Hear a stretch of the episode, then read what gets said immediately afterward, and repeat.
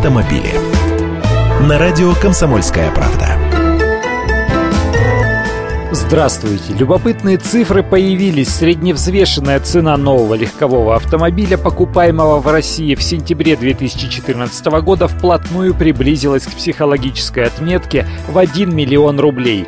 По данным агентства «Автостат», в среднем сейчас новый автомобиль стоит 996 900 рублей. А я хорошо помню, когда аналогичный показатель не превышал 700 тысяч. Было это совсем недавно, даже в 2011 году Средневзвешенная стоимость покупаемых в России автомобилей составляла всего-то 755 тысяч рублей. То есть за три года среднее авто подорожало на четверть миллиона. Это что у нас так зарплаты растут? Вряд ли. Эксперты все того же автостата считают, что резкий рост средневзвешенной цены на автомобили объясняется ростом курса валюты по отношению к рублю. Сами посмотрите, евро уже 50 рублей стоит. Но это не единственная причина. Сама структура рынка постепенно изменяется в сторону более дорогих сегментов.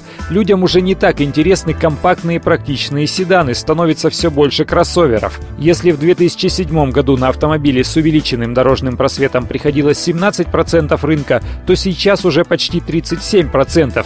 И вообще, даже на фоне нынешнего кризиса продаж новых автомобилей хорошо видно, что сильнее всего просел сегмент доступных моделей, а премиум-класс, наоборот, продолжает уверенный рост. То есть машины ценой до 700-800 тысяч теряют своего покупателя, а сегмент моделей стоимостью свыше полутора миллионов вырос.